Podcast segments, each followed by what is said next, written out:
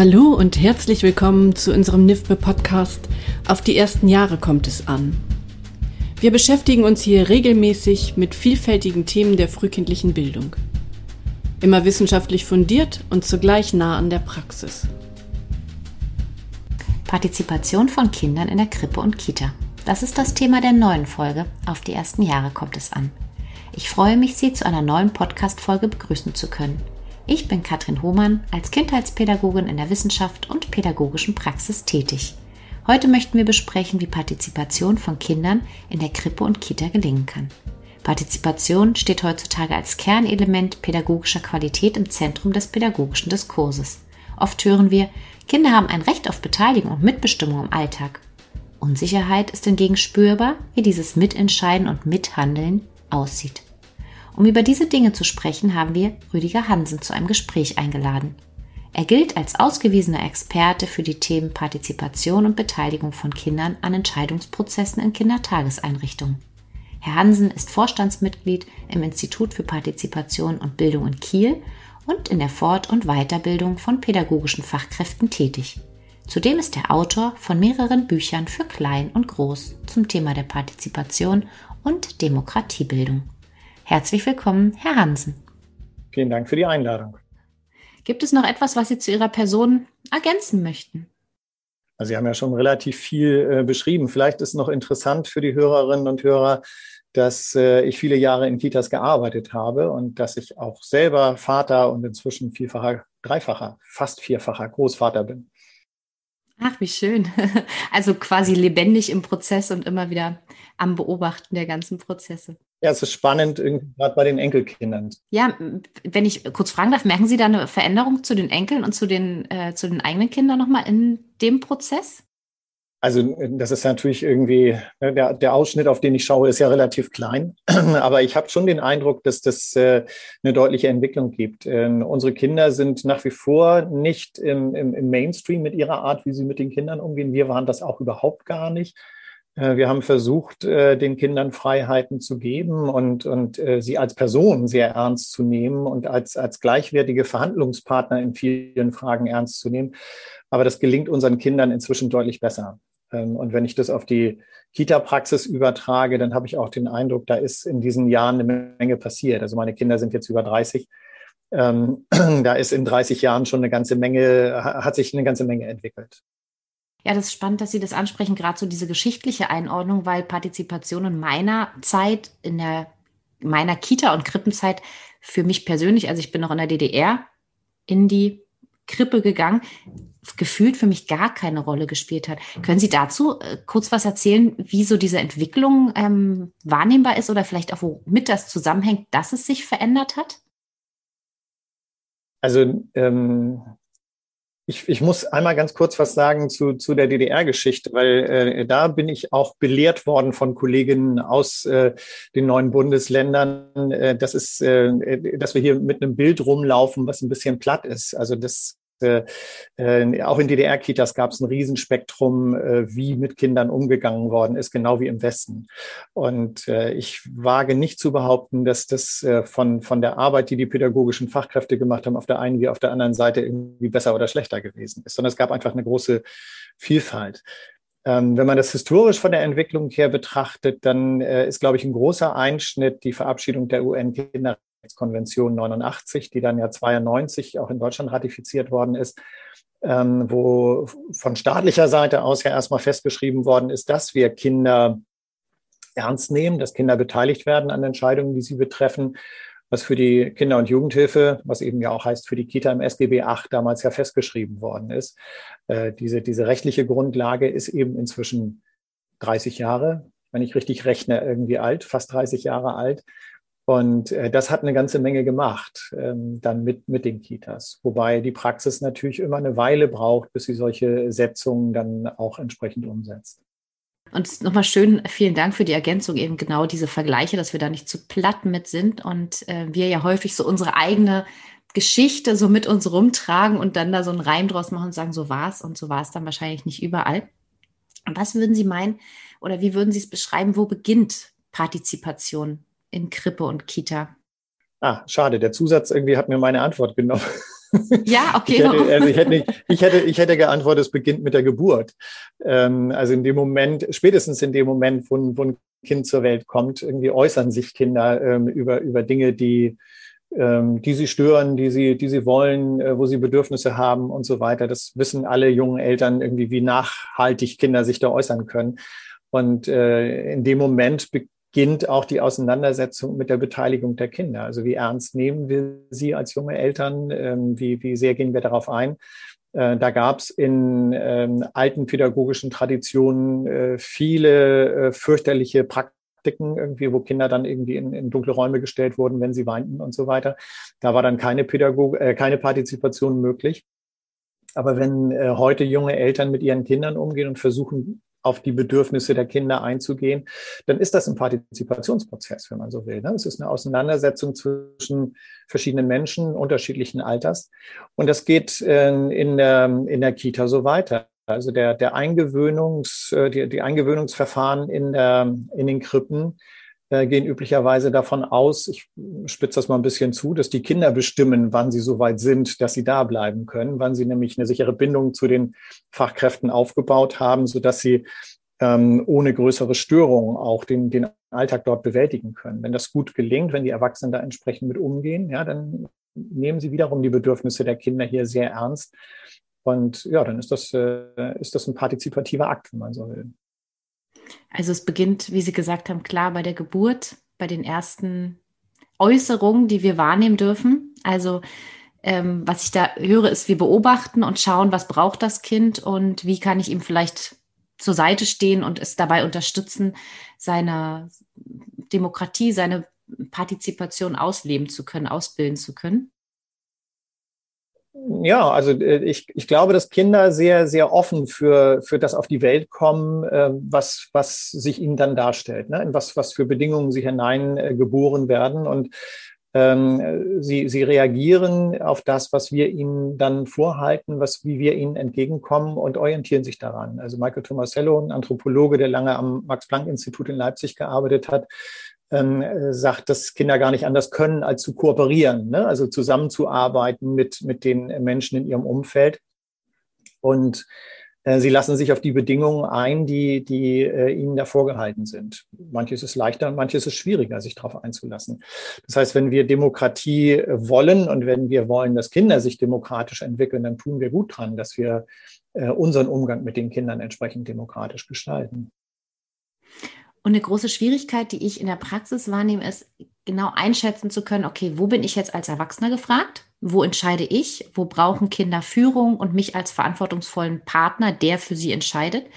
Und wo lassen wir den Kindern den Freiraum? Ähm, wie, ja, was, wie, wie empfehlen Sie Fachkräften in dieser äh, Unsicherheit damit umzugehen, zu schauen, wo bin ich jetzt gefragt und wo dürfen Kinder ihr Spektrum ausleben? Hm, ich würde ich würd die Frage vielleicht ein bisschen andersrum aufmachen. Ich würde, würde mich immer fragen, wenn ich mit, mit äh, Kindern umgehe, äh, an welcher Stelle ist es zu rechtfertigen? An welcher Stelle äh, macht es, macht es äh, Sinn sozusagen, dass wir Entscheidungen über die Köpfe der Kinder hinweg oder sogar gegen ihren expliziten Willen fällen? Also ich würde immer davon ausgehen wollen, äh, dass Kinder genauso wie, wie andere Menschen eben auch ein ein Recht haben auf Selbstbestimmung über ihre eigenen Belange. Und das würde ich erstmal sehr ernst nehmen. Und ähm, dann gibt es verschiedene Ansatzpunkte, an denen das aneinander rasselt. Ne? Also wenn äh, die, die eigenen Interessen sozusagen, wenn ich sie durchsetze, gegen die Interessen von anderen stehen, dann ist ein erster Punkt erreicht. Das können die Eltern sein, das können andere Kinder sein ähm, dann muss man ins Aushandeln kommen. Ne? Dann ist Selbstbestimmung sozusagen, ähm, äh, stößt an die Selbstbestimmungsgrenzen der anderen und dann muss man eben Mitbestimmung sozusagen walten lassen und aushandeln. Und ähm, für, für Kinder gibt es, also so würde ich das auch für Erwachsene sehen. Ne? Also Erwachsene dürfen über sich selber so lange bestimmen, ähm, wie sie nicht den anderen, ähm, äh, wie sie nicht die Freiheit der anderen beschneiden. Und äh, bei Kindern gibt es einen weiteren Punkt, der darüber hinausgeht, und den finde ich nicht ganz einfach. Äh, das ist immer der, die Frage des Schutzes, den, den Kinder brauchen, der Fürsorge, die Kinder brauchen, ähm, an welcher Stelle ist es denn ähm, angemessen, dass wir äh, die Selbstbestimmung der Kinder einschränken, um sie oder andere vor ihrem Tun zu schützen? Ähm, und diese Frage ist schwer zu beantworten. Die, die kann man auch nicht pauschal beantworten, glaube ich. Also das ist, wir können es ja an, an einzelnen Beispielen dann diskutieren. Ähm, was weiß ich, äh, die, die Frage entscheidet ein, ein sehr junges Kind selber, ob es gewickelt wird oder nicht entscheidet ein etwas älteres Kind selber, ob es eine Jacke anzieht, wenn es draußen spielt oder nicht. Entscheiden Kinder selbst, äh, ob, was und wie viel sie essen. Also das sind ja alles Fragen, die, die ganz viel mit, ähm, mit, mit den Kindern selber zu tun haben und äh, die sofort die, äh, die, die Sorge sozusagen von Erwachsenen berühren. Ähm, müssen wir da nicht Fürsorge zeigen? Müssen wir nicht dafür sorgen, dass sie warm angezogen sind, dass sie das Richtige essen und so weiter? Äh, können wir sie in der vollen Windel lassen? Werden sie dann nicht wund? Ähm, das sind immer die Fragen, die aufgehen an der Stelle. Und dann ist die Frage, habe ich genug Vertrauen oder, das will ich schon wieder werten, ja, habe ich Vertrauen in die Kinder, ähm, dass sie in der Lage sind, gut für sich zu sorgen? Und ähm, in, in den Jahren, die ich mich äh, mit Partizipation beschäftige und Rückmeldungen von Kolleginnen aus den Kitas, die versuchen, äh, die Kinder zu beteiligen, ähm, bekomme, in diesen Jahren habe ich äh, einen ständigen Zuwachs an Vertrauen in die Kinder gewonnen, dass sie das sehr gut hinkriegen, dass sie sehr kompetent mit sich umgehen. Ich mache das gleich nochmal im Wickelbeispiel auf. Ähm, während ich äh, immer kritischer werde, was die Erwachsenen angeht, ähm, die sehr schnell äh, denken, sie müssen eingreifen, sie müssen über die Kinder bestimmen und, und viele Argumente dafür haben. Äh, und ich denke, ganz oft ist das denn wirklich nötig an dieser Stelle. Wenn Sie erlauben, mache ich das nochmal mit dem, mit dem Beispiel mit dem Wickeln auf. Ja, wickeln, schlafen. Ich glaube, wickeln, schlafen, essen. Ich glaube, das sind so ganz ähm, wichtige Schlüsselmomente, wo viele verschiedene ähm, Standpunkte aneinander reiben, wo ich auch super viele Leserfragen zu erhalte, weil es immer so unklar ist, ja, wie wollen wir es denn aber machen, ohne dass wir, wie Sie gerade gesagt haben, das Selbstbestimmungsrecht des Einzelnen, das Mitbestimmungsrecht und auch ähm, die Bedürfnisse der Fachkräfte in den Blick ähm, zu rücken. Mhm. Ja, das, die, die Bedürfnisse der Fachkräfte, das ist nochmal ein anderes Thema. Ne? Da ist dann die Freiheit der anderen berührt. Das finde ich allemal irgendwie. Ähm, also das kann nicht darum gehen, dass beim Wickeln die Kinder bestimmen, wer sie wickelt, zum Beispiel. Ne? Also die Kinder können sagen, du darfst mir nicht an die Wäsche, weil du ähm, hast im Moment nicht mein Vertrauen. Das finde ich allemal gerechtfertigt, dass Kinder das tun. Das äh, heißt aber nicht, dass im Umkehrschluss die Kinder jetzt bestimmen, wer das machen muss, äh, sondern die Fachkräfte haben natürlich genauso das Recht zu sagen, nee, ich nicht. Ne? Ich bin für was anderes zuständig oder ich kann im Moment auch nicht gut auf dich oder so. Alles das ist ja auch gerechtfertigt. Ähm, es geht also nicht sozusagen darum, die, die Grenzen der Erwachsenen ähm, einzurennen. Aber ähm, können, können wir Erwachsenen das zulassen, wenn ein Kind sagt, ich will nicht gewickelt werden? Ich habe äh, eine, eine hochspannende Debatte gehabt mit auf einem Elternabend vor vielen, vielen Jahren mit einer Mutter, die sehr vehement vertrat, dass ihr Kind das ganz allein entscheiden kann, ob es gewickelt wird oder nicht. Und sie hat dann ihre Vorgeschichte erzählt. Ähm, und die war so, dass das Kind ganz, ganz schwer Neurodermitis hatte. Und äh, sobald ähm, da was in der Windel war, war das Kind nicht nur wund, sondern fast blutig. Und äh, die Mutter hat es kaum ausgehalten und hat äh, in ihrer Fürsorge, ich würde jetzt im Nachhinein sagen, dann Überfürsorge, immer sehr schnell versucht, das Kind zu wickeln, was man ja völlig nachvollziehen kann, diese Reaktion der Mutter. Das führte dazu, dass das Kind immer mehr in den Widerstand gegangen ist und äh, sich gar nicht mehr wickeln ließ und sie zum Schluss eigentlich nur noch äh, unter Anwendung körperlicher Gewalt das Kind wickeln konnte. Also ne, festhalten und wickeln körperliche Gewalt meint jetzt nicht ähm, Übergriffigkeit, sondern aber festhalten, ja. Das ist äh, eine Anwendung von Gewalt. Und das ähm, äh, machte sich bemerkbar in der Qualität der Beziehung zwischen den beiden. Und die Mutter war zunehmend verzweifelt und hat überall um Hilfe gesucht. Und sie sagt, die Hilfe habe ich letztlich von meinem Kinderarzt bekommen. Und der hat zu mir gesagt, lassen Sie Ihr Kind doch bitte in Ruhe. Das wird schon kommen, wenn es gewickelt werden will. Und in dem Moment, sagt sie, als sie aufgehört hat zu drängeln, hat es nicht sehr lange gedauert, bis das Kind sich hat alleine wickeln lassen, obwohl es immer noch weh tat, wenn es gewickelt wurde. Äh, aber sie haben es dann miteinander hingekriegt und haben dann eine Praxis entwickelt mit äh, feuchten Lappen aufliegen und, und so weiter, irgendwie das ähm, einigermaßen schmerzfrei hinzukriegen. Aber es war eben kein Kampf mehr und kein Widerstand. Ähm, der Widerstand bezog sich offensichtlich, jetzt fange ich an zu interpretieren. Ne? Der Widerstand bezog sich offensichtlich viel weniger auf die Tatsache des Wickelns selber, als vielmehr auf die, die Frage, wer entscheidet hier eigentlich, ob ich gewickelt werde oder nicht. Und Ähm, ich glaube, dass Kinder hoch vernünftig sind, also dass sie nicht die Windel dann anbehalten, bis alles wund ist, dass sie nicht sich in den Schnee setzen, bis die Zehen abgefroren sind, äh, dass sie nicht nur noch Schokolade essen. Es gibt für alle diese Dinge unzählige Beispiele aus den Kitas, ähm, dass die Kinder hochkompetent damit umgehen. Deswegen wächst mein Vertrauen von Jahr zu Jahr weiter in die Kinder und mein Misstrauen den Erwachsenen gegenüber, was übrigens schon Korczak äh, geäußert hat, immer wieder, äh, das baut sich noch nicht ab. Und was empfehlen Sie oder was würden Sie den Fachkräften ans Herz legen, um genau das auszuhalten, also um dieses Vertrauen wieder zu stärken und vielleicht nicht so große Angst davor zu haben, wenn ein Kind ähm, bei 0 Grad keine Jacke anziehen möchte? Auch so ein Klassiker, wir gehen raus und man sitzt in der Garderobe als Fachkraft und denkt, na ja, aber was äh, ist, wenn die Eltern uns zufällig sehen? Was ist, wenn es dann doch einen Schnupfen hat? Also da ist ja doch auch ein großer Druck und man möchte es allen recht machen, man möchte es richtig machen, man möchte ja letztlich eine gute Fachkraft sein, die auf das Kind gut Acht gibt.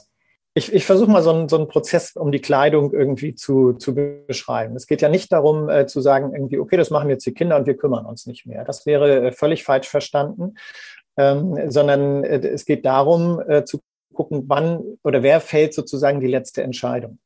Und wenn äh, Fachkräfte den Kindern das Recht geben, zu entscheiden, wie sie sich kleiden, dann gehört dazu auch ähm, so, so, eine kleine Einschränkung, wenn es denn wirklich zu einer akuten Gefährdung von Gesundheit aufgrund von Kleidung kommt, dann schreiten wir ein. Äh, Beispiel, wo es völlig klar ist, äh, erhöhte UV-Strahlung, äh, das Kind will kein T-Shirt überziehen und so weiter. Irgendwie, das geht nicht. Das Kind kann in der Regel überhaupt nicht erkennen, ähm, was diese UV-Strahlung macht mit der Haut. Und da müssen Erwachsene einschreiten. Ja, da müssen Erwachsene dafür sorgen, dass das Kind was anzieht oder reingeht oder sich eincremt, weil können es nicht zulassen sozusagen. Das wäre zynisch. Ja. Ähm, Jetzt gehen wir aber mal in eine andere Abteilung sozusagen, wo es dann nur noch um Temperatur, nur noch in Anführungsstrichen um Temperatur geht. Ja, es ist also kalt. Ähm, äh, Sie können sich mal das Vergnügen machen und in einer Suchmaschine im Internet mal den Zusammenhang zwischen Erkältung und Kälte eingeben. Ähm, der Zusammenhang ist so eindeutig nämlich nicht, ne? sondern ähm, wenn man, was weiß ich, wenn man mal in eine Kneippkita geht, dann wissen die sehr wohl, dass irgendwie so Temperaturschwankungen eher die, das Immunsystem stärkt und so weiter. Ähm, also Kinder in Kitas haben einen Schnupfen nach dem anderen weil sie einfach mit so vielen verschiedenen äh, Bakterien, Viren und so weiter irgendwie äh, konfrontiert werden und sie nehmen alles mit. Das geht übrigens Fachkräften, die neu sind, ähnlich, ne? dass sie lange brauchen sozusagen, um sich da zu akklimatisieren. Und äh, das wissen Eltern aber häufig dann nicht. Irgendwie die Eltern, ich lasse sie noch mal ein Stück zurück. So, und jetzt kommen äh, Kinder und sagen, sie wollen rausgehen und äh, muss ich eine Jacke anziehen. Und dann kann ich mich ähm, als Erwachsene hinsetzen und sagen, ja, du ziehst eine Jacke an, es ist Winter und so weiter. So, und ähm, was sind meine Maßstäbe, um das zu tun? Die, die Maßstäbe, die ich anwende, können doch nur mein, mein eigenes Kälteempfinden sein. Ja, also ich ziehe eine Jacke an, also müsst ihr 20 Kinder jetzt auch eine Jacke anhaben. Ähm, da können alle mal gucken bei ihren Freunden, Partnern und so weiter, ob immer gleich, alle gleich angezogen sind. Wenn ich mit meiner Frau abends im Wohnzimmer sitze, hat sie Wollsocken an und ich sitze da barfuß. Also ne, Temperaturempfinden ist hoch individuell. Also muss es doch darum gehen, dass die, dass die Kinder ähm, ein gesundes Empfinden dazu kriegen, wann sie, jedes einzelne Kind für sich, eine Jacke braucht oder nicht. Um das herauszukriegen, muss ich in den Zustand geraten, dass ich friere und dass mir das bewusst wird. Also muss ich dann eben auch mal rausgehen können. So, und jetzt wird's spannend. Jetzt lasse ich die Kinder dann ähm, die Tür öffnen und äh, einige sagen, irgendwie, boah, ist kalt, ich ziehe eine Jacke an. Dann bin ich als Erwachsener erstmal beruhigt. Ne? Also Jacke zu viel irgendwie macht uns nicht so viel Kummer wie Jacke zu wenig. Und äh, andere sagen aber, ist nicht kalt. Ähm, dann lasse ich sie zwar rausgehen, aber ich äh, lege ihnen nahe, ihre Jacke mitzunehmen, weil wenn sie jetzt draußen spielen und sie merken, äh, es wird mir kalt, aber das Spiel ist so spannend und die Jacke ist da irgendwo ganz weit drinne, dann ist vielleicht die Hürde, sich die Jacke zu holen, zu groß. Also ich sorge als Erwachsene dafür, dass die Kinder entscheidungsfähig bleiben. Kann ich auch noch mal weiterspinnen, ähm, wenn, was weiß ich, man geht auf einen äh, Ausflug im Herbst, Laterneausflug, ne? es ist äh, kalt und düster und ein Kind sagt, mir ist nicht kalt, ich brauche keine Jacke, dann sorge ich selbstverständlich dafür, dass das Kind eine Jacke mitnimmt. ob es die dann in, in den Rucksack tut oder sich um die Hüfte wickelt oder anzieht, das kann ich dem Kind überlassen. Aber ich lasse das Kind nicht auf solch einen Ausflug gehen ohne Jacke, weil dann ist es in einer Viertelstunde, wenn wir unterwegs sind, weit weg von der Kita und dem Kind wird kalt, unmöglich, dass es sich was anziehen kann. Dann zu sagen, tja, das durftest du ja selbst entscheiden, ist schlicht zynisch. Ja, es ist eine Frechheit, wenn Erwachsene sowas machen. Also ich sorge dafür, dass sie entscheidungsfähig bleiben. Nimm eine Jacke mit. So, jetzt sitzen die Kinder aber draußen auf dem Spielplatz ähm, und die einen spielen Fußball ohne Jacke, kein Problem, ne? denen ist warm. Ähm, und die anderen sitzen in der zugigen Ecke in der Sandkiste und schaufeln was in ihr Eimerchen. Und dann äh, ist meine Aufgabe auch hinzugehen und sie aufmerksam zu machen. Sagt mal, ist euch kalt? Guckt mal, wenn ich, darf ich mal anfassen und so. Und äh, manche Kinder sagen dann, oh, danke für die Erinnerung. Also sagen sie nicht, aber zeigen sie sozusagen, danke für die Erinnerung und holen sich ihre Jacke.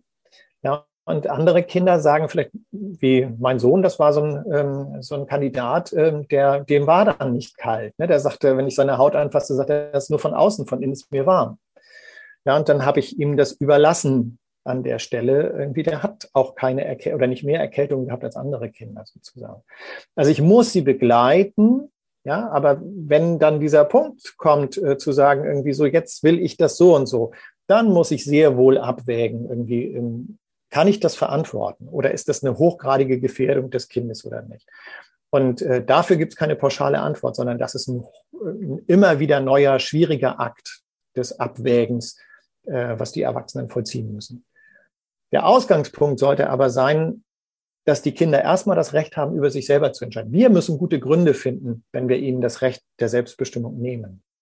Das war jetzt super einleuchtend und total spannend. Und ich bin auch bildlich immer mitgegangen in die Situation und habe auch gedacht, wie wichtig es ist, genau über so eine Dinge im Team zu sprechen und ähm, Selbstreflexionsprozesse anzutreten, weil wir alle haben diese Sätze und diese Erfahrung in uns. Wenn du nasse Haare hast, wirst du krank, genauso. Wenn du keine Schuhe anziehst, äh, wirst du krank. Und wenn du dann, und dann passiert das und dann vielleicht auch dem Kind noch die Schuld dafür zu geben, wenn es dann tatsächlich eintritt, was vielleicht damit gar nichts ähm, zu tun hat. Also das ist so das eine mit den Glaubenssätzen, mit der Reflexion. Und was Sie so schön dargestellt haben, ist auch, sich seiner Macht bewusst zu werden, zu gucken, wann übernehme ich Verantwortung, beziehe das Kind mit ein, ähm, wann hole ich es immer wieder ab und frage nochmal zwischendrin nach. Ist das jetzt so? Brauchst du vielleicht jetzt was? Guck mal, wir hätten hier was, um dich zu schützen, um sie dann wirklich wieder immer an den Partizipationen zu beteiligen.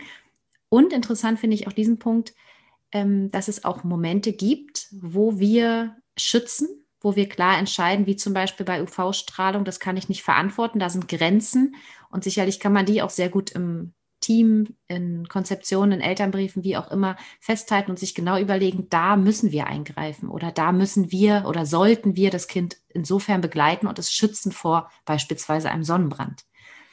Ja, ähm, also äh, es hat nicht diese Eindeutigkeit. Also wir werden nicht alle, die, also das ist jetzt eindeutig, ne? aber wir werden nicht alle Punkte benennen können. Dann haben wir, haben wir auch äh, einen unglaublichen Papierwust. Ähm, wir werden damit leben müssen, dass Fachkräfte diese Entscheidung immer wieder offen vor sich haben und immer wieder im Einzelfall fällen müssen. Äh, wann ist sozusagen die Gefährdung so groß, dass ich einschreiten muss und wann nicht? Und diese Auseinandersetzung, dies, das ist eigentlich das, was Partizipation den Erwachsenen auferlegt.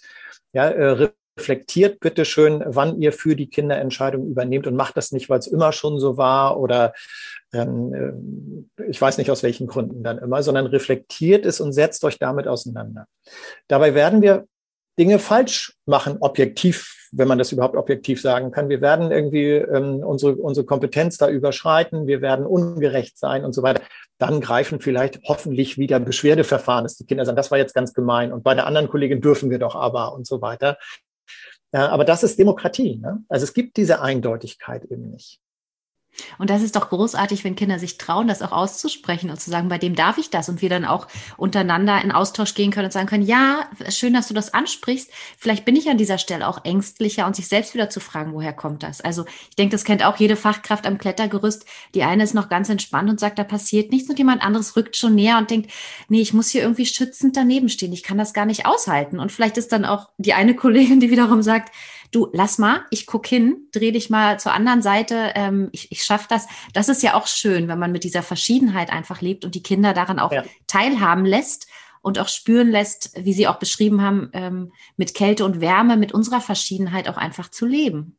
Ja, und dann ist es, äh, wenn, wenn sie bei dem Klettergerüst sind oder bei den Bäumen, wo die Kinder hochklettern, dann ist es nicht die Verantwortlichkeit der Kinder, ne, die was falsch machen, sondern es ist die unterschiedliche Ängstlichkeit oder wie soll man es immer nennen, irgendwie oder Sorge, die die Erwachsenen haben. Ne? Ja, manche können da viel mehr aushalten als andere, hat sicherlich dann auch wieder ne, eigenes äh, Temperaturempfinden oder eben eigener Umgang mit Risiko. Das hat immer was mit eigenen biografischen Erfahrungen auch zu tun. Ähm, und dann kann ich es aber auch so begründen. Ja, dann kann ich sagen, ich habe Angst, wenn ihr da so hoch klettert. Und dann können die Kinder auch sagen, okay, dann nehmen wir auf dich Rücksicht, du Bangböcks, ne, wie wir in Norddeutschland sagen. Ähm, dann nehmen wir auf dich Rücksicht irgendwie und äh, klettern eben nicht so hoch, wenn du da bist. Aber wenn wir klettern wollen, musst du vielleicht auch mal weg, weil da ist jemand anders, der es aushält. Also na, so kommen wir dann, äh, kommen wir dann dahin, irgendwie, wo es geht. Und was, wenn, wenn sie dann doch noch mal höher klettern und alle jetzt in Sorge sind und die Fachkräfte sich einig sind und sagen, da ist jetzt eine Grenze, dann ist das eben auch so. Mhm. Ja. Ob das die richtige Grenze ist, wissen wir dann auch noch nicht. Ja, das kann auch sein, dass die Kinder das durchaus hinkriegen und hochkompetent äh, in schwindelnden Höhen klettern. Aber ähm, die, äh, es geht einfach um diese Auseinandersetzung, ja, und um die, um die Begründung dann auch, die die Erwachsenen vor sich selber miteinander treffen, aber auch den Kindern gegenüber äußern irgendwie und äh, darüber muss auch verhandelt werden dürfen. Dann. Ich würde gerne noch mal kurz zu dem Beispiel mit der Sonnenmilch ähm, übergehen. Ich hätte da auch bestimmte Ansätze und Ideen, aber mich würde von Ihnen interessieren, was Sie Fachkräften empfehlen würden, wie Sie beispielsweise mit so einem Nein, also wenn Sie so ein, ich will nicht sagen Verbot, aber eine Grenze setzen, oder sagen, nee, hier müssen wir dich schützen, hier müsste ich ähm, für dich äh, mit dir entscheiden oder auch für dich entscheiden, dass das so nicht geht. Mm, und dennoch es ihnen ganz wichtig ist, dass die Kinder nicht die Macht der Erwachsenen spüren. Also dass sie sich trotzdem respektiert und äh, wertgeschätzt fühlen, auch in diesem Prozess. Aber dennoch steht fest, okay, ohne Sonnenmilch geht es jetzt nicht raus oder ohne Sonnenschutz beispielsweise die Kinder werden immer die Macht spüren, die wir Erwachsenen haben. Ja, die haben wir nun mal. Das ist, ähm, macht es auch an, an sich ja gar nichts Schlechtes. Macht es äh, immer vorhanden, da wo Menschen aufeinandertreffen, weil wir haben Einfluss aufeinander. Wir, wir können uns beeinflussen. Wir können uns wie auch immer irgendwie dazu bewegen, etwas zu tun oder zu lassen. Ähm, die spannende Frage, das hat Hannah Arendt mal in ihrem Machtbegriff aufgemacht, ist die Unterscheidung zwischen Macht und Gewalt.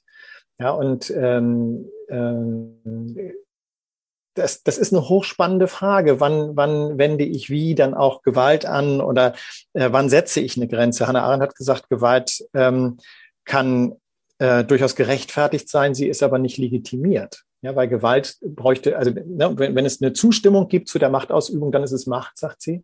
Äh, wenn wir die Zustimmung nicht haben, dann ist es Gewalt. Das finde ich eine schöne Unterscheidung, die uns weiterhelfen kann.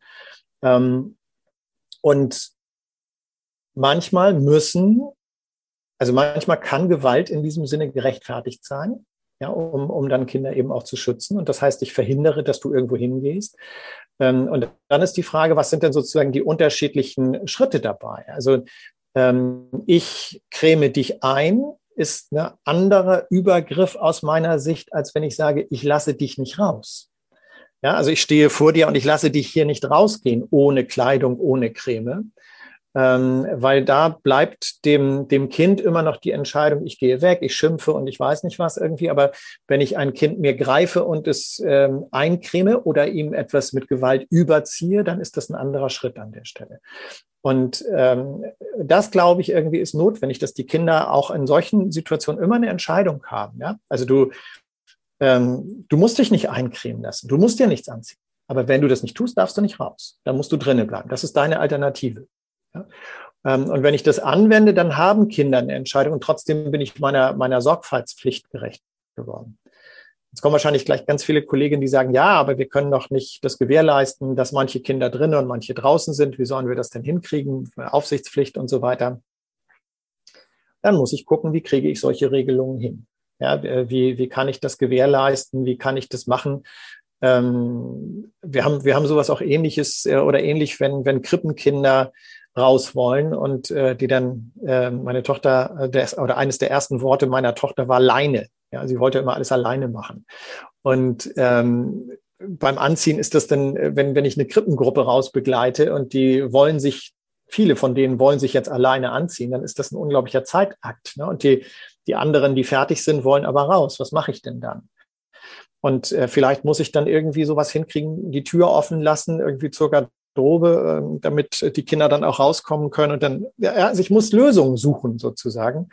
Und ähm, wenn es die Ganzung gar nicht gibt, weil die Strukturen das nicht hergeben, dann werde ich auch manchmal wieder Entscheidungen fällen, die nicht in Ordnung sind. Aber das, ähm, das ist dann nicht, weil die Entscheidung richtig ist, sondern weil die Strukturen verkehrt sind. Ja, weil wir 20 Kinder alleine beaufsichtigen müssen, was ja eigentlich von den, von den rechtlichen Bedingungen her nirgendwo äh, legitim wäre. Trotzdem ist es manchmal Realität. Ja, denn dann ist das einfach vielleicht manchmal nicht zu leisten da kommen dann Erwachsene, da kommen dann Fachkräfte auch in, in, ähm, in, in fast ein Dilemma hinein. Ne? Also man, man kann es dann nicht mehr lösen, sozusagen, die Situation. Da bliebe dann eigentlich nur Politik für Kinder zu machen und für bessere Bedingungen zu streiten, äh, politisch zu streiten, ähm, da, dass sowas möglich wird dann. Aber vieles ist intern zu regeln. Ne? Also äh, die Bestrebungen, in die offene Arbeit zu gehen, haben genau diese Dinge möglich gemacht. Irgendwie, dass nicht mehr eine Person für eine Gruppe zuständig ist, sondern dass, ähm, dass die Kinder irgendwie sich frei bewegen können im Haus und die, die Erwachsenen an verschiedenen Stellen sind. Äh, dann habe ich so ein Problem mit raus und reingehen zum Beispiel schon nicht mehr. Also wie kann ich strukturell dann vielleicht beantworten, wäre vielleicht eine Frage. Ja, eine ganz wichtige und auch den Fokus einfach nochmal anders zu setzen und zu sagen, okay, uns ist wichtig, dass Kinder Mitbestimmung haben, dass Kinder Teilhabe haben und dann wiederum zu schauen, wie können wir das umsetzen, weil Sie haben gerade rausgehen angesprochen, ist auch ganz oft das Thema beim Schlafen, weil gerade in der Mittagszeit es so häufig so dünn besetzt ist, weil so viele in die Pause gehen und bei allen äh, Einrichtungen, wo ich gesehen habe, erlebt habe, dass es gut funktioniert, da war es genau andersrum. Da haben sie halt geschaut, dass es eben genau zur Mittagszeit gut besetzt ist, damit Kinder eben ihre Selbstwirksamkeit spüren und auch ihre Autonomie, Autonomiebestrebungen ähm, wahrnehmen können und entscheiden können, ich möchte schlafen, ich möchte ruhen und trotzdem sind irgendwie alle nach dem Mittagessen in so einem Entspannungsmoment. Mhm. Ja, ich hatte mich noch dafür interessiert, aber ich glaube, das hat sich jetzt im Laufe des Gesprächs schon wunderbar ähm, erübrigt nach dieser Sorge, ähm, die ich auch oft bei Fach Fachkräften wahrnehme, nach dieser Grenzenlosigkeit. Die denken, wenn die Kinder viel entscheiden dürfen, dann ähm, haben wir hier so ein, so ein Durcheinander. Und dazu haben Sie ja schon eindrücklich beschrieben, wie es Kindern gelingt zu kooperieren, wenn wir auch unsere, ähm, unser Vertrauen in die Kinder stärken dass wir eigentlich von Grenzenlosigkeit oder Strukturlosigkeit gar nicht äh, sprechen können. Im Gegenteil. Ich, ich glaube, dass Demokratie immer hoch strukturiert ist und äh, dementsprechend auch hoch verreglementiert ist. Also es gibt äh, für die, für die, wir, wir haben ja keine absolute Freiheit in der demokratischen Gesellschaft. Wir können ja nicht, es kann ja hier nicht jeder und jede tun, was sie will. Wir haben viele Freiheiten, die unter Corona-Bedingungen dann auch zum Teil ähm, massiv eingeschränkt werden äh, vorübergehend. Ja, da müssen wir sehr darauf achten, dass das auch vorübergehend bleibt. Ähm, aber ähm, trotzdem ist es reglementiert. Also wir können uns im Straßenverkehr nicht verhalten, wie wir wollen und so weiter. Es gibt viele, viele, viele Regeln, an die wir uns halten müssen. So ist das in einem, in einem engen Zusammenleben zwischen Menschen. Da gibt es einfach Regeln. Und äh, die, die spannende Frage ist ja, wer erlässt Regeln? Also es wird auch in jeder Kita immer Regeln geben. Bloß wer erlässt diese Regeln? Wer, wer hat das, wer hat die Gesetzgebungsmacht? Äh, in der Demokratie ist es sehr eindeutig, dass äh, die Gesetze in den Parlamenten, das heißt durch die gewählten Vertreter des Volkes erlassen werden und nicht von einzelnen Herrschern. Also es ist nicht die Regierung, die äh, die Gesetze macht, sondern es sind die Parlamente, die die Gesetze machen. Ähm, das würde übertragen für die Kita bedeuten, äh, und das ist in der Tat ein sehr zentrales Element, wenn wir von Demokratisierung oder von Partizipation reden, ähm, dass äh, man klären muss, welche Regeln setzen denn die Erwachsenen und welche Regeln sind aber auch ähm, so verhandelbar, dass die Kinder darüber mitentscheiden können. Und ähm, wir, wir machen manchmal in Kita-Teams äh, das auch, dass wir sagen, lasst uns doch mal schauen, welches sind Regeln, von denen ihr wirklich sagt, wo ihr euch auch einig seid als Erwachsene, äh, dass die äh, nicht diskutierbar sind, sondern dass die gelten müssen. Ähm, da gibt es nicht viele, auf die die äh, Fachkräfte tatsächlich kommen. Eine Regel taucht immer auf, das ist die äh, keine Gewalt. Ja? Also wir in, in Konfliktsituationen äh, ist nicht Gewalt das Lösungsmittel. Äh, da sind sich eigentlich auch immer alle einig. Und dann gibt es noch eine zweite, die äh, manchmal nicht genannt wird, aber die eigentlich alle Fachkräfte einhalten müssen. Ähm, kein oder jedes Kind oder kein Kind darf ohne Genehmigung einer Fachkraft das Gelände der Einrichtung verlassen. Ähm, dann kommen die Fachkräfte in Teufelsküche, wenn da was passiert, wenn, wenn sie einfach so die Türen öffnen.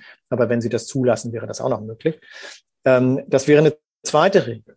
So, und dann gibt es vielleicht noch zwei, drei mehr. Ja, also was weiß ich, das Eigentum der anderen wird nur angerührt, wenn die das erlauben oder sowas. Und wenn wir diese Regeln sozusagen haben und sie auch durchsetzen, das wiederum ist notwendig. Ne? Niemand, also keine Gewalt heißt, niemand wird verletzt und beleidigt. Ähm, dann muss ich auch sozusagen als Ordnungskraft mit Macht diese Regel durchsetzen. Ja? Dann bin ich auch Polizistin oder Richter oder wie auch immer von der Rolle her äh, und sorge dafür, dass das passiert. Ich bin relativ dankbar dafür, dass wir im Großen und Ganzen ähm, ein, ein, äh, eine, eine gesellschaftliche Ordnung haben, wo ähm, Polizei und auch Gerichte und so weiter dafür sorgen, dass man einigermaßen unbehelligt, also als Mann natürlich noch mal viel leichter als als Frau, äh, einigermaßen unbehelligt irgendwie sich auch im Dunkeln durch die Stadt bewegen kann. Mein Schwiegersohn kommt aus, aus Venezuela, ist in Caracas groß geworden. Er sagt, da sieht das ganz anders aus als in deutschen Großstädten. Ne? Also, ähm, und, und das ist genau das, was, was, ähm, was Kindern auch zusteht. Ja, also die, die Chance, sich in der Kita zu bewegen und ungefährdet zu sein, also vor körperlichen Übergriffen, vor Beleidigungen und so weiter. Das ist etwas, was in der Verantwortung der, der Fachkräfte liegt, ähm, für diese Sicherheit dann auch zu sorgen. Mit Macht. Ja? Das ist eine Regel, die man durchsetzt.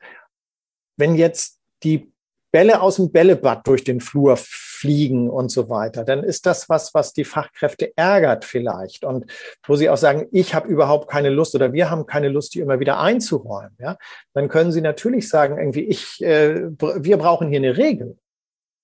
Wie soll die denn aussehen? Ja, wie kriegen wir das denn hin? Ähm, die müssen sie nicht setzen. Sie müssen das gar nicht immer alles äh, regeln. Äh, das können sie wunderbar mit den Kindern machen und die sind da hochkompetent, Lösungen für zu finden.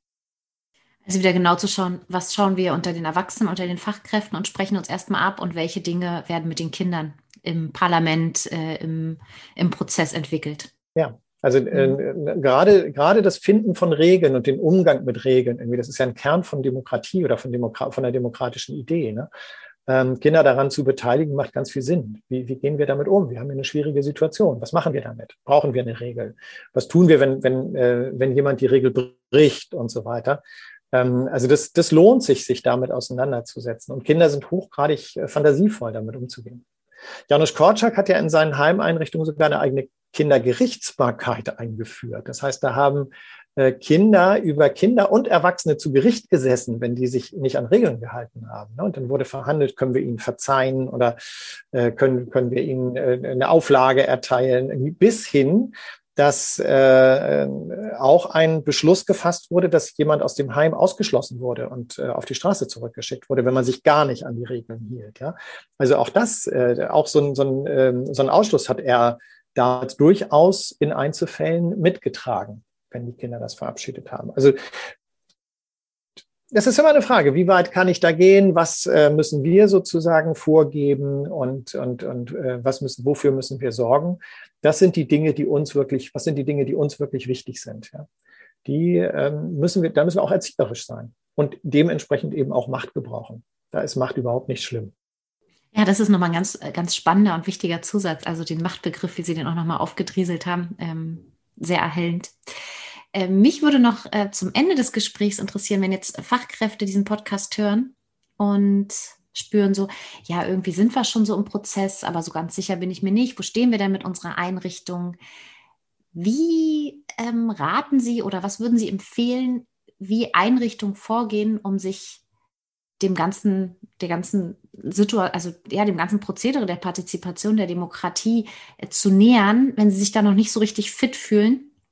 Aber möchten, dass die Einrichtung wirklich diesen Grundprinzipien folgt und ähm, die Demokratie immer stärker gelebt werden kann.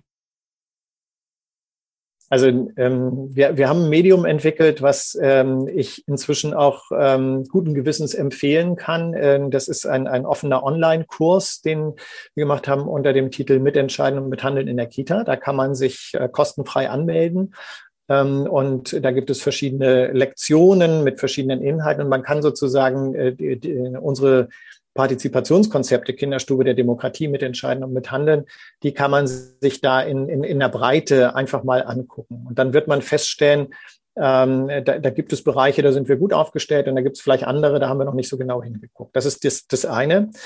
Das andere ist ähm, ein deutlicher Hinweis darauf, dass äh, Kita-Teams sich in der Regel sehr schwer tun, ohne externe Begleitung äh, Demokratie wirklich zu installieren. Und wir haben äh, seit, seit, wir bilden seit Jahren, ich glaube 2008 äh, war die erste Qualifizierung abgeschlossen, Multiplikatorin für unsere Konzepte aus, äh, von denen zahlreiche auch ähm, bei uns auf der Homepage vom Institut für Partizipation und Bildung ihre Kontaktdaten angeboten haben. Und ich äh, kann nur sehr empfehlen, die sind kompetent darin, Kita-Teams zu begleiten. Das ist ihr Job sozusagen, äh, sich diese Unterstützung zu holen.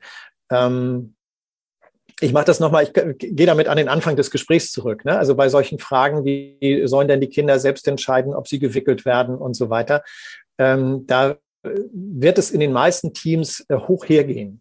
Ja, also weil die Kolleginnen sich überhaupt nicht einig sind, sondern eben auch sehr unterschiedliche Vorstellungen haben, wie man da vorgehen könnte und sollte und so weiter. Und da ist das schlau, sich äh, jemand externes zu holen, die zum einen äh, in dem Thema drinstecken, die die richtigen Fragen stellen können und zum anderen in der Lage sind, äh, einen Konsens zu moderieren. Das ist äh, wichtig, dass die, dass die Fachkräfte sich einig sind über die Rechte, die sie den Kindern geben. Ja, also da, wo die Kinder tatsächlich äh, selbst oder mitbestimmen sollen, das müssen dann ja wirklich alle einhalten. Das kann ja nicht sein, dass irgendwie 80 Prozent der Fachkräfte sich dran halten und zwar sagen, nö, wenn ich da bin, dann gilt das nicht. Äh, sondern wenn die Kinder ein Recht bekommen, etwas zu entscheiden, dann müssen da auch alle zu stehen. Und ähm, das muss man dann eben im Konsens verabschieden und das fällt viel, viel leichter, so eine Konsensmoderation ähm, von externen begleiten zu lassen. Also das, da kann ich nur empfehlen, das zu tun. Ähm, da müssen sich Kitas und Träger aber auch darüber klar sein, dass das Zeit braucht. Also wir sprechen von mehrtägigen Teamfortbildungen, was dann gleichbedeutend in der Regel ist mit Schließzeiten. aber eine hohe Qualität pädagogischer Arbeit kriegt man nicht für Nulltarif. Ne? Also Zeit ist das, was man investieren muss an dieser Stelle. Ja, großartig. Also ich äh, schlage vor, dass wir auch alle Links, die Sie gerade gesagt haben, zu den Kursen und so in die Shownotes packen, also in die Informationen. Dann können die Hörer und Hörerinnen dann auch gleich draufklicken. Und ich bin auch ein großer Fan von externen Unterstützungsmöglichkeiten, weil das Team Klima sonst super schnell darunter leiden kann und man denkt dann, na ja, ist ja klar, dass du das wieder sagst und so und so. Also es kommt schnell in so eine anderes, eine andere Dynamik, was halt bei einer externen Begleitung einfach, ähm, ich will nicht sagen ausgeschlossen ist, aber einfach viel, viel weniger äh, Gefahr läuft, dass das passiert. Abschließend, wenn Sie den Hörern und Hörerinnen noch eine Botschaft mitgeben könnten zum Thema, welche wäre das? Ja, ich, ich weiß es nicht. Irgendwie spontan fällt mir ein, äh, den Glauben an die Demokratie nicht zu verlieren. Das ist vielleicht auch gerade der, den Zeiten jetzt äh, geschuldet. Ähm, ich habe heute Morgen gerade eine, eine Anfrage nochmal bearbeitet. Wie, wie äh, geht das denn eigentlich? Kann man denn Partizipation unter diesen eingeschränkten Bedingungen der Corona-Pandemie überhaupt noch leben? Ähm, es geht vieles nicht mehr. Ne? Die Bewegungsfreiheit der Kinder ist beeinträchtigt und so weiter durch äußere Vorgaben. Aber ähm, Partizipation beginnt zum Beispiel damit, dass man gut informiert ist über die Möglichkeiten, die ich habe. Ja, also den Kindern das nahezubringen, dass man angehört wird, dass äh, Kinder dann auch zu Wort kommen, äh, intern und nach außen. Ähm, also da gibt's Kitas, die haben inzwischen Podcasts, ne? wir sind ja gerade im Podcast, äh, die haben Podcasts mit den Kindern aufgenommen und haben die auf die Seite der Träger gestellt und die Kinder äußern sich äh, über das, was sie erleben unter Corona in der Kita. Ähm, also alles das gehört dazu. Und äh, es gibt immer dann auch unter diesen, also gerade wenn, wenn die Bedingungen sich verändern und, und die, die Rahmenbedingungen eingeschränkter werden, die Bewegungsfreiheiten eingeschränkter werden, dann gibt es ja viel zu entscheiden. Also wer hat denn, wer, wer, wer darf über welche Hälfte des Gartens gerade verfügen? Ja, und schon wieder haben wir ein Beteiligungsthema, das wir mit den Kindern lösen können. Und äh, Partizipation und Demokratie, gerade in Krisenzeiten, äh, hilft es, Probleme zu lösen, wenn wir mit mehreren darüber nachdenken. Also ähm, den Glauben an die Demokratie nicht zu verlieren. Das wäre, äh, das wäre mein, meine Empfehlung irgendwie. Ähm, und vielleicht als pro, frohe Botschaft sozusagen, wir haben gerade mit ähm, Kita-Leitungen äh, gesprochen, ähm, die zum Teil klagten über das, was da passierte. Und dann gab es andere, die gesagt haben, ja, aber wir haben die Kinder auf diese und diese und diese Art äh, unter diesen Bedingungen beteiligt. Und das hat auch dazu geführt, dass es uns im Job viel besser ging, irgendwie in dieser Zeit. Es ist ein langer Weg und es ist ein nie endender Weg, aber man sollte ihn nicht verlassen. Herr Hansen, ich danke Ihnen von Herzen für das Experteninterview. Vielen, vielen Dank. Ja, gerne. Ich bedanke mich bei Herrn Hansen für das Experteninterview und Ihnen, liebe Hörer und Hörerinnen, fürs Zuhören. Ich freue mich, wenn Sie auch das nächste Mal wieder dabei sind. Bleiben Sie gesund, Ihre Katrin Hohmann.